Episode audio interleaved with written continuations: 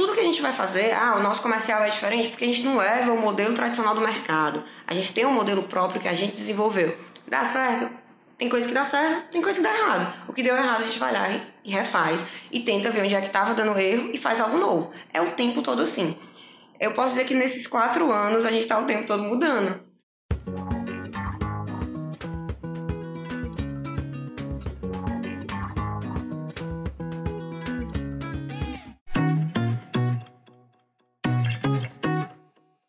As empresas cada vez mais buscam inovação, sejam elas pequenas, médias, grandes, multinacionais, todas elas de alguma forma hoje buscam inserir algum tipo de tecnologia, algum tipo de processo diferenciado, sabendo muitas vezes que a sociedade tem avançado, a economia tem avançado, a tecnologia tem avançado.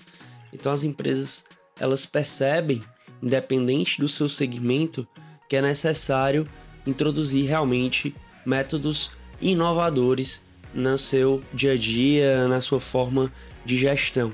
E nesse sentido, hoje o episódio traz a Isadora, que é sócia fundadora da Snackout, que é uma indústria voltada para o segmento de alimentação saudável, uma das maiores do Brasil nesse segmento.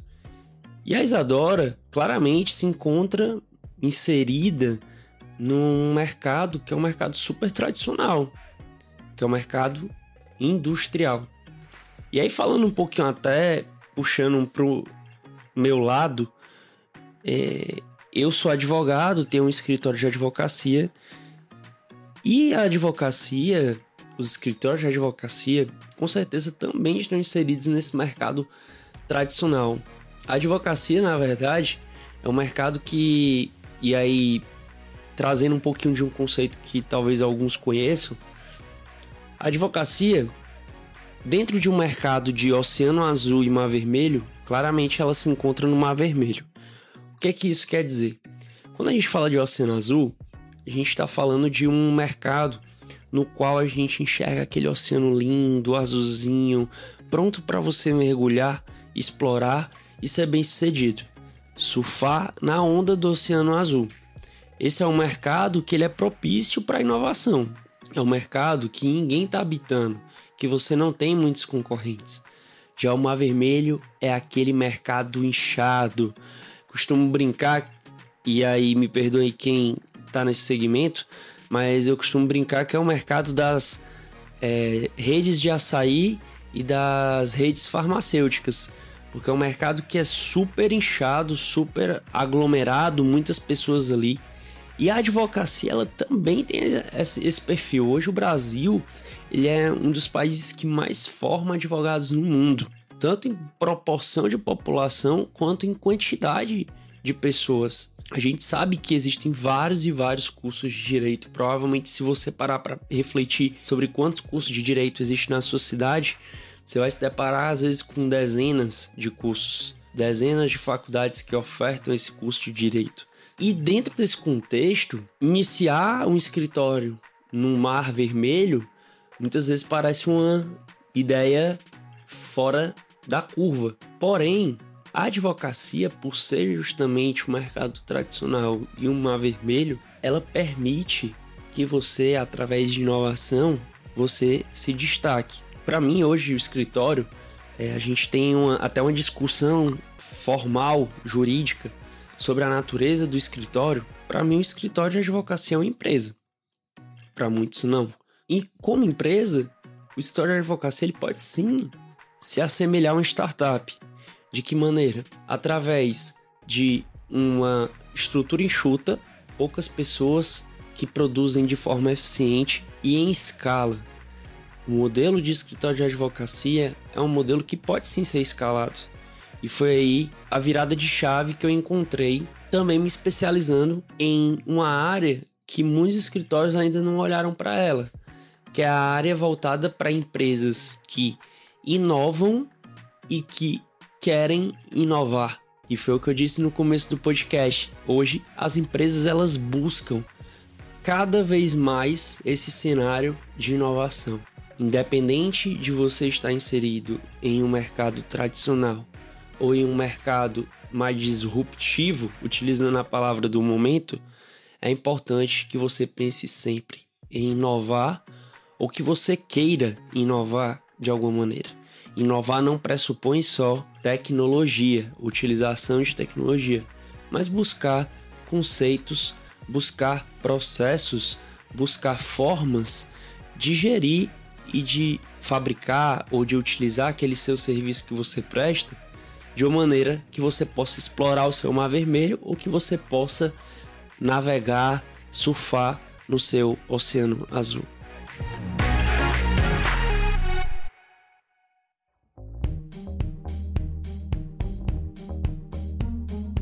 E para falar um pouquinho mais sobre o assunto, eu trouxe minha amiga, sócia e fundadora da Snackout, Isadora Neves. Tudo bem, Isadora? Oi, Lucas, tudo bom? Vai ser um prazer contar um pouco da história da Snackout, um pouco da minha história, enquanto empreendedora, as dificuldades. Acho que a gente vai construir um papo bem bacana. Bacana, Isadora. E falando um pouquinho do início da empresa e também sobre a tua vida, a tua jornada enquanto empreendedora. Como é que você começou? De onde é que você veio? É, e em que momento a Snackout surgiu? Para se tornar uma das maiores empresas aqui norte nordeste nesse ramo aí de alimentos saudáveis. Certo. Eu vou começar lá atrás, né, contando a minha história como um todo. É, eu vim do interior, eu sou de Pacajus, não interior tão interior, região metropolitana, 50 quilômetros daqui, mas para mim eu considero um grande divisor de águas o momento que eu decidi sair da casa dos meus pais, vim estudar, foi quando quebrei alguns laços de independência, enfim. E foi daí que começou morar só, as dificuldades de estar longe da família e tal. E aí foi bem mais nova, né? Eu passei no vestibular com os 18 anos, os tão sonhados passar no vestibular com 18 anos para administração. Eu acho que daí já começou um enfrentamento, porque naquela época, em 2009, existia muito estereótipo do qual era o curso ideal para se fazer, com muito medicina, direito. E aí eu optei por fazer administração, então teve várias críticas, não da minha família, eu sempre tive apoio muito bom da minha família, mas existia do colégio, de colegas, porque administração não era um curso tão falado. Então assim eu fiz e foi extremamente positivo para mim. Mas ainda eu sempre tive uma coisa dentro de mim de ser muito independente, de buscar a independência dos meus pais. Eu lembro que lá atrás, quando eu tinha 15 anos, 18 anos, era uma coisa muito distante. 18 anos era uma coisa muito distante para mim. Achava que com 18 anos eu ia ter carro, dinheiro, ia estar independente, não ia depender dos meus pais para nada. Não era assim, né? Obviamente. 18 anos eu estava entrando na universidade, 17 anos. Então, eu percebi as dificuldades, mas desde o começo da faculdade eu tentava ter bolsa para ter algum dinheiro, participei de várias bolsas na faculdade, mas ainda assim não era suficiente para ter a independência que eu queria. Então, eu passei no concurso, decidi estudar para um concurso de nível médio mesmo, e passei num concurso é, mesmo que federal, mas era nível médio, para ter independência financeira, para não depender dos meus pais para nada. Eu queria simplesmente ter o que eu quisesse, na hora que eu quisesse, não dar satisfação. Lá em casa a gente sempre brincava que era assim: se você depender de mim financeiramente, você tem que me dar satisfação. Se você não depende, você não precisa dar satisfação. E eu colocava isso muito na cabeça. Apesar que até hoje eu dou satisfação para os meus pais. Eu acho que eu ligo para eles todos os dias, peço opinião. Mas com 20 anos a gente quer independência a todo custo. E foi aquele momento que eu tive a independência. Mas eu sempre tive na cabeça que eu teria um emprego para juntar um dinheiro. Minha família não era de é, classe média, não era classe alta, era classe média, baixa. Então eu tinha que ter um dinheiro próprio, tinha que construir uma história minha. Então eu tinha muito essa coisa de ter um emprego, juntar um dinheiro para montar uma empresa. Sempre tive isso. Sempre foi isso que tinha na minha cabeça. E lá na faculdade, mesmo fazendo parte, tendo um concurso que não tinha relação com a minha formação, isso me pesava muito. Então, eu continuei fazendo parte de projetos de extensão, tipo PET ADM, e foi quando eu conheci o Movimento Empresa Júnior. Foi assim, o divisor mesmo, o Movimento Empresa Júnior, a gente teve vários contatos de gestão, de tomada de decisão, de estratégia, coisa que na faculdade a gente vê de maneira muito teórica mesmo. Então, no movimento, eu tive a oportunidade de pôr em prática. E no movimento para Junho foi onde eu conheci meu sócio, né, que é o Davi, que é meu namorado. A gente trabalhou junto em três projetos no movimento. Até brinco até hoje que as pessoas perguntam a dificuldade de se trabalhar com o namorado. Gente, eu conheci ele assim. A gente se conheceu trabalhando, então a gente tem dificuldade nenhuma. A gente se adaptou a isso. É Claro que existem algumas dificuldades do dia a dia, mas pra gente é o nosso comum. Então a gente se conheceu trabalhando no movimento, se apaixonou, ficou junto. E quando, lá em 2014, que eu estava me formando, saindo do movimento, Davi também estava saindo, ele não estava formando na época, mas a gente saiu juntos. É, Davi foi para o mercado de trabalho e eu continuei no concurso, onde eu já era servidora. E aí o Davi, ele sempre teve uma ansiedade muito maior do que a minha em montar logo um negócio. Ele foi trabalhar para ter outras experiências, porque as experiências de administração que a gente teve foi mais do movimento mesmo. E aí eu percebi ele muito incomodado com ele querer fazer mais do que era a competência dele, que era determinado para ele naquele momento. E o incômodo do Davi sempre foi um incômodo meu. Ver ele incomodado me sufocava. E eu lembro que um dia eu cheguei assim, não, então vamos montar um negócio? Vamos montar um negócio pra ti, eu dizia que era pra ele. Vamos montar um negócio pra ti, depois eu entro. Porque eu sempre tinha aquela consciência de juntar o dinheiro para abrir o um negócio. Aí ele só escutava, né? Não, é, vai dar certo, vai dar certo. E eu, um dia na academia, a gente treinando, eu disse, eu tive uma ideia muito massa, tu precisa me ouvir. E o Davi lá treinando nem me escutava, sabe? Ele até brinca, ah, tu, eu, tu jurava que eu não te escutava, mas eu tava escutando. E aí a gente, eu cheguei pra ele e disse, não, naquela, tipo, em mais ou menos 2014, meados de 2014, né? Não existia nada de alimentação saudável em Fortaleza. Não existia. Quem é desse mundo, quem já era, vai lembrar. Não tinha nada, não tinha um canto que você pudesse comer assim e era saudável de verdade. Tinha um canto que é super conhecido, mas não era tão saudável como a galera que estava focada, com intolerância alimentar. Eu e Davi somos intolerantes. Inclusive, foi um, realmente talvez o primeiro doce saudável que eu vi no mercado, eu lembro dessa época. Mas pode falar um pouquinho mais, Isadora. Mas, enfim, é só fazendo essa ressalva que realmente é, é verdade. A Snack Out foi, foi pioneira nesse segmento. Sim. E, na, e, é exatamente isso, né? Quando a gente pensou, eu não pensei na Snack como um doce, como uma indústria, não foi esse o pensamento. Eu cheguei pro David e disse: vamos abrir um negócio, um restaurante uma lanchonete, seja lá o que, onde eu possa ofertar alimentos. E aí a gente tinha várias ideias de coxinha, crepioca, tapioca, onde a pessoa possa sair, passar e comer coisas saudáveis saindo de casa. Ela não precisa ficar em casa o tempo todo fazendo receita, porque eu achava isso um saco. Eu acho isso um saco até hoje, ficar fazendo receita em casa o tempo todo, para seguir um plano alimentar. E o Davi escutando e eu não parava de falar, né? Eu falo muito, eu não parava de falar. E ele escutando, escutando eu. Ah, Davi, eu já dei toda a ideia, né? Como se fosse só ter uma ideia, mas eu já dei toda a ideia. Tu não quer me ouvir? Então pronto. Isso aí, pra treinar. E aí eu fui pra minha casa, ele foi pra casa dele. Quando dá meia-noite, mais ou menos, Davi me liga. Eu pensei no nome. Como assim? O nome do negócio. Eu, da, do, da lanchonete? É, Snack Out, o que é que tu acha? Tipo, eu achei aquilo tão sensacional. Eu, é sério, a gente vai fazer, eu adorei o nome. Tu já pesquisou se o nome não existe e tal? Ele, já pesquisei tudo, vai ser esse nome. Dali então, a gente começou a fazer teste em casa, de comida. E a gente fazia teste como se aquilo realmente fosse acontecer. Só que quando a gente foi colocar no papel, eu tinha dinheiro para abrir um, um lanchonete legal, com todas as ideias que eu tinha, todas as fotos printadas no celular para ter um ambiente todo diferente, então não tinha. Aí o Davi, fazer o seguinte, vamos começar com os doces. A gente vende pros amigos, vende academia e vai juntando dinheiro e depois a gente abre um ambiente com tudo que a gente quer, com todas essas receitas. E a gente já tinha várias receitas de suco detox, de tudo. E isso, todos os testes sendo feitos na casa dele, na cozinha da casa dele, e os pais dele só ouvindo, né? E ele, é, pode ser. Então a gente começou a testar doce de pote para vender para os amigos e tal.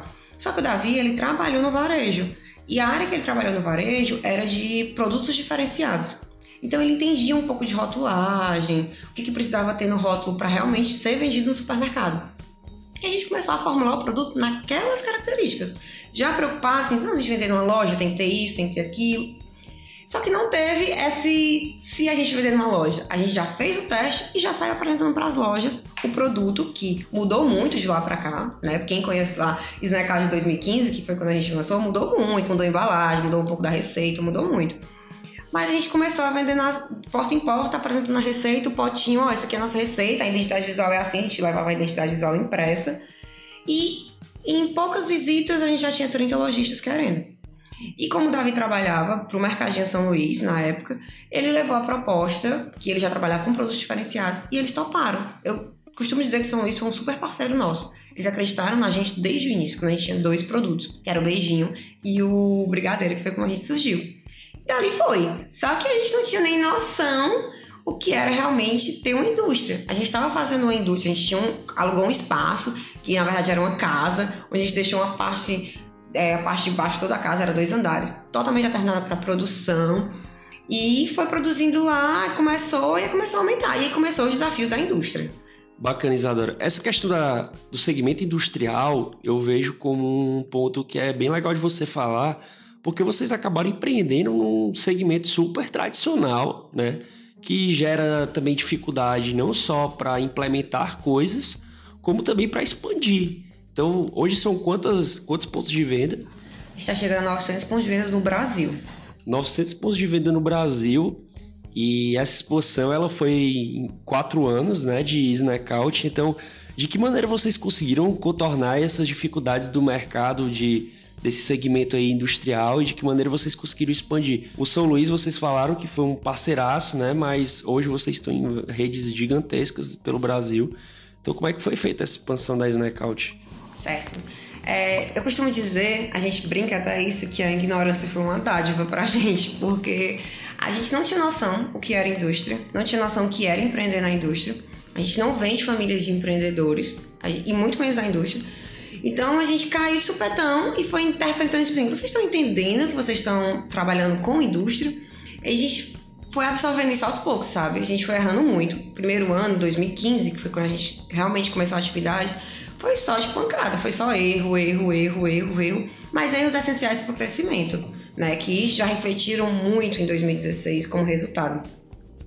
Então tinha várias coisas que a gente precisava entender sobre fluxo de caixa. O fluxo de caixa da indústria é extremamente complicado, descompassado, extremamente desafiador de entender para a gente. A gente não tinha contato com isso. Logística, a gente está no Ceará, tendo como principal foco o Sudeste, porque são pessoas que absorvem muito a, a, cultura e o dia a dia saudável. Ceará cresceu muito, não tenho o que falar, Nordeste vem crescendo muito. Hoje o nosso principal cliente é Nordeste, Ceará e Pernambuco são os principais.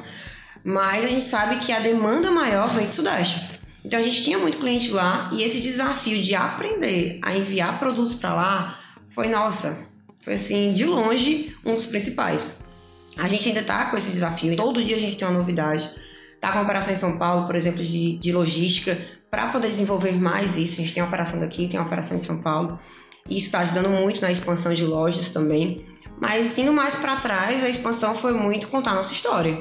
Eu acho que a Snackout ela tem uma história que brilha os olhos de quem acredita na gente. A gente consegue fazer a pessoa acreditar na gente porque é muito real. Eu e Davi, a gente é apaixonado por alimentação saudável. A gente ama isso. Então, ao levar a contar essa história para um comercial, contar a importância, as qualidades, o que o produto vem a agregar, a ideia que a gente tem de fazer, você não é saudável, mas prova isso aqui, você vai ver que ser saudável não é ruim. Que é justamente isso, de uma maneira bem mais elementar, falando, é isso que a gente quer. A gente faz produtos, a gente desenvolve produtos que traz aquela pessoa que não é saudável a ser, a acreditar que é possível sim você ser saudável, comer gostoso. Então a gente não quer só pegar quem é saudável, só quem é intolerante, só quem é diabético. A gente quer pegar sim esse público, mas também quem ainda não acredita nisso, porque é isso que a gente quer promover: saúde, bem-estar. A gente sempre teve essa preocupação. E nessa pegada de crescimento, eu lembro que uma vez conversando com o Davi, seu sócio, ele comentou que o sonho dele, o sonho de vocês, na verdade, e da Snackout, é comprar um dia Nestlé. Quem sabe esse dia está chegando, né? E, e, muito disso pode vir, né? Do modelo que vocês desenvolveram nesse segmento industrial que você falou, o segmento de superfície. E dentro disso eu queria entender um pouquinho como é que funciona a Snackout, qual, quais os pontos de inovação, como é que vocês tratam, como é que vocês lidam com esse dia a dia é, de desenvolvimento de novos produtos, de gestão de equipe é, engajamento. Eu queria entender um pouquinho da Snackout e o que é que vocês têm feito hoje para inovar nesse segmento tradicional. É engraçado essa frase do Davi, ele adora falar isso. Mas a gente fala isso mesmo, assim, de uma maneira brincando e tal, porque a gente quer ser muito grande, sabe? A gente tem muito orgulho de ser do Ceará, ser industrial, que é realmente um, um setor extremamente complexo, a indústria tradicional, sermos jovens com isso, trazer alimentação saudável em torno disso, é realmente todo um grande desafio. Mas a gente quer levar tudo isso a ser gigante como a Nestlé, que é realmente a referência na indústria de alimentos. É, e a gente tenta fazer isso em todos os nossos processos, sabe, Lucas? Tudo que a gente se preocupa é ser diferente e inovador em todos os nossos processos. com as pessoas. A gente tem uma cultura com valores muito bem definidos. A gente bate essa cultura todos os dias. Teve um problema, chama para conversar. Quais são nossas culturas? Qual é o nosso valor? Isso está alinhado ao que aconteceu hoje? Então a gente reitera isso o tempo todo. Isso é o que faz a gente ser. Tem gente que chega aqui, caraca, teu comercial é muito diferente do que a gente vê no mercado. Não, não é o comercial, é a cultura snacaute que é diferente. Porque a gente tenta pregar isso. Eu sei que hoje existem várias empresas já com cultura muito massa e a gente se espelha em muitas delas. A gente busca no mercado mesmo coisas que a galera tá fazendo de diferente, tá impactando. E a gente traz pra, pra realidade da Snackout, mas tem coisa que é muito construída pela gente. E a gente tenta fazer isso em todos os processos. Começa pelas pessoas. A gente acredita que o grande diferencial de qualquer empresa são as pessoas. Se elas absorvem a cultura, absorvem o que a gente quer levar, o propósito da empresa, isso é, é a base. Então, tudo que a gente vai fazer, ah, o nosso comercial é diferente porque a gente não leva o modelo tradicional do mercado. A gente tem um modelo próprio que a gente desenvolveu. Dá certo? Tem coisa que dá certo, tem coisa que dá errado. O que deu errado a gente vai lá e refaz e tenta ver onde é que estava dando erro e faz algo novo. É o tempo todo assim. Eu posso dizer que nesses quatro anos a gente está o tempo todo mudando. Tanto que planejamento, a gente faz planejamento, a gente faz trimestral, porque é tão rápido que de repente mudou uma estratégia que a gente acreditava que era maravilhosa. Mas aqui não, não deu resultado nesse ponto, então foi por causa disso, disso, disso que a gente errou. A gente escuta muito os nossos colaboradores. A gente pergunta, antes mesmo de a gente tomar a decisão, certo, o que, que você faria? Me conta. Então isso é muito diferencial para a gente. Inovação de produto, que é algo que a gente fala o tempo todo, a base de tudo é a gente ser apaixonado, eu e Davi, que é a gente que desenvolve os produtos, que é a gente que pesquisa o que, que é legal. A gente até brinca que o Davi é o meu engenheiro de alimentos na parte de desenvolvimento, eu sou meu nutricionista, não falando assim, né, porque existe uma formação muito longa para ser essas duas profissões, mas de gostar, de pesquisar, de perguntar, de conversar porque ele desenvolve muita coisa e eu me preocupo muito com a parte da nutrição, o que, que vai oferecer nutritivamente para o nosso consumidor. Mas porque a gente vive isso. Eu acho que não seria possível desenvolver produtos saudáveis e gostosos de verdade se eu e Davi não fôssemos saudáveis e se preocupassem com o sabor dos alimentos. E a gente tenta ver, se colocar no lugar, o que, que essa pessoa quer.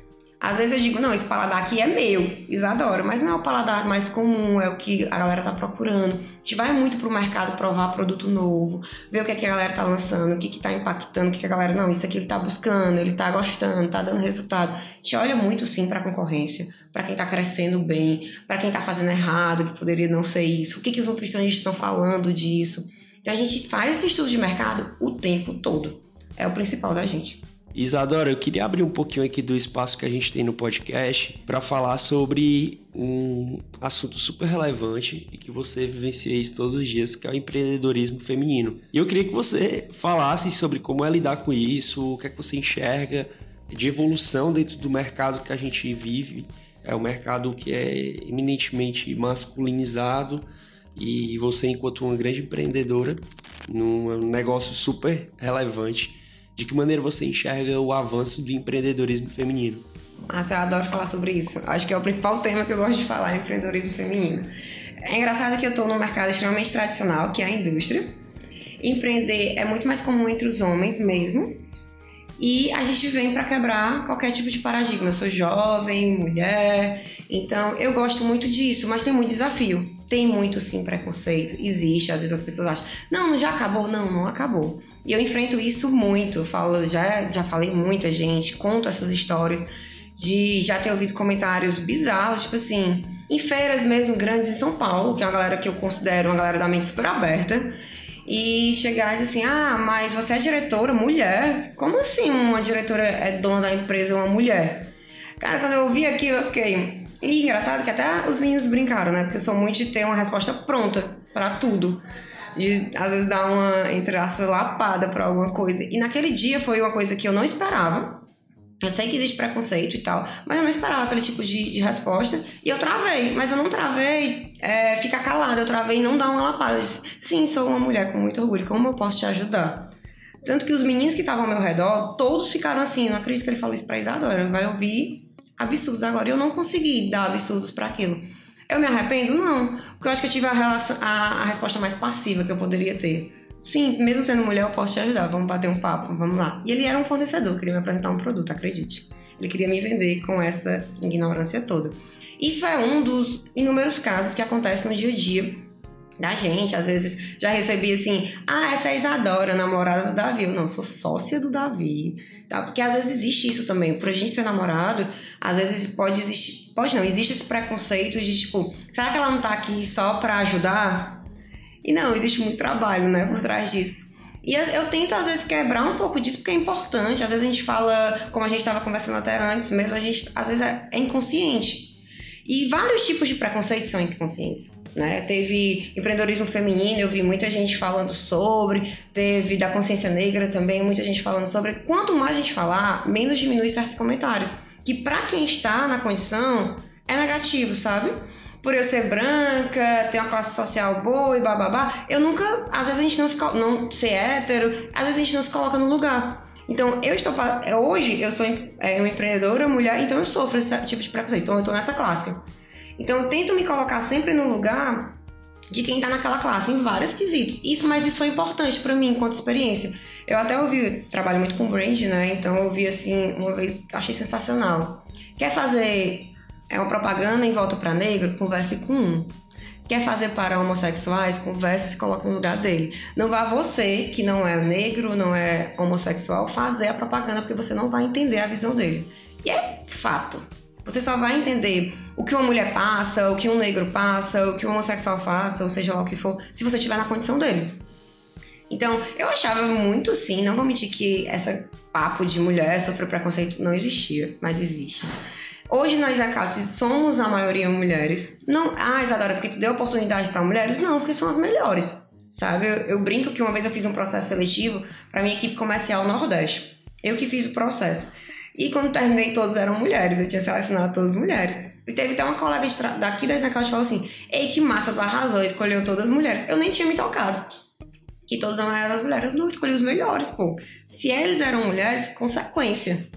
É, não é porque eu abri a oportunidade, vem cá, eu quero dar oportunidade para mulher. Não, elas eram as melhores do processo. E eu queria que fosse mais assim, mas não é. A realidade não é essa. E eu acho que quanto mais a gente incentivar mesmo, é, mostra mais, fala mais, nós mulheres, em geral, falamos menos, nos posicionamos menos. O homem ele é mais ativo, ele se comunica mais, ele faz mais conexões. O Davi ele é mais assim do que eu. Às vezes eu fico muito mais por trás das câmeras, por opção, não por ele, mas por opção. E às vezes eu é necessário aparecer mais para mostrar essa força, para mostrar a presença feminina, para mostrar que somos incapazes, que existe um trabalho por trás, independente da fragilidade ou não do sexo, porque eu não acredito muito nisso. Mas eu acredito que o empreendedorismo ele vem crescendo como um todo, feminino também, mas a parcela ainda é muito reduzida. E a gente ainda tem muitos enfrentamentos pela frente, de várias formas de comentário, de pensamento, de desconstruir até o inconsciente mesmo. Então, às vezes o colega nem tá pensando nisso, mas cutuca ele, fala o que tu passa. Às vezes eu falo para as meninas daqui que estão se tornando gestoras o que eu passo. E elas, caramba, sério, tu eu não acredito que contigo fizeram isso. Eu, fazem, gente, fazem o tempo todo. Então, quanto mais a gente falar que isso não é legal, que sim, ela pode falar, que ela tem que se posicionar, que ela faz um trabalho bacana, independente do sexo dela, independente. Às vezes existe um estereótipo muito da feminilidade, sabe? Pela delicadeza da mulher, por tipo. Eu me considero uma mulher extremamente feminina, vaidosa. Então, às vezes existe isso. Será que ela é tão vaidosa assim? Será que ela é realmente inteligente? Será que ela é realmente capaz? Isso existe. Então, quebrar isso mesmo, a falar, mostrar da sua capacidade, mostrar do seu resultado, porque às vezes a pessoa precisa saber. Ela só vai saber se isso existe se ela te ouvir, se ela ver o teu trabalho. Então, é importante sim a gente mostrar isso. E eu fico super feliz de estar aqui falando desse tema, porque é uma oportunidade de mostrar um pouco do meu trabalho enquanto mulher, enquanto empreendedora. E agora, talvez a pergunta mais importante. Isadora, qual o seu hobby? O que, que você gosta de fazer quando não está trabalhando, quando não está empreendendo? Caramba, isso eu nem, nem eu sei, sabia? A pessoa costuma dizer que eu sou realmente viciada em trabalho. E eu gosto muito de estar pesquisando coisas de marca e tal. Realmente eu gosto mesmo, é um hobby. Mas eu gosto de estar com os amigos e com a família. De verdade, assim, e eu falo muito sobre isso. Empreender, a gente conversou até sobre isso faz a gente às vezes estar ausente de importantes momentos com a família, de porque tem que trabalhar, porque tem que dar resultado, com os amigos. Então eu priorizo muito isso. Se eu tenho um tempinho, eu tô com meus pais, tô com os meus sobrinhos que eu amo, e tô com os meus amigos, marco um, um, uma conversa, um encontro. E tá com o Davi também, enquanto namorado, né? Que às vezes a gente tá aqui, às vezes vocês passam o dia juntos, será que você aguenta? Mas tá trabalhando, a gente não tá junto. Então, enquanto eu estiver com esse convívio social, é o que eu mais gosto de fazer.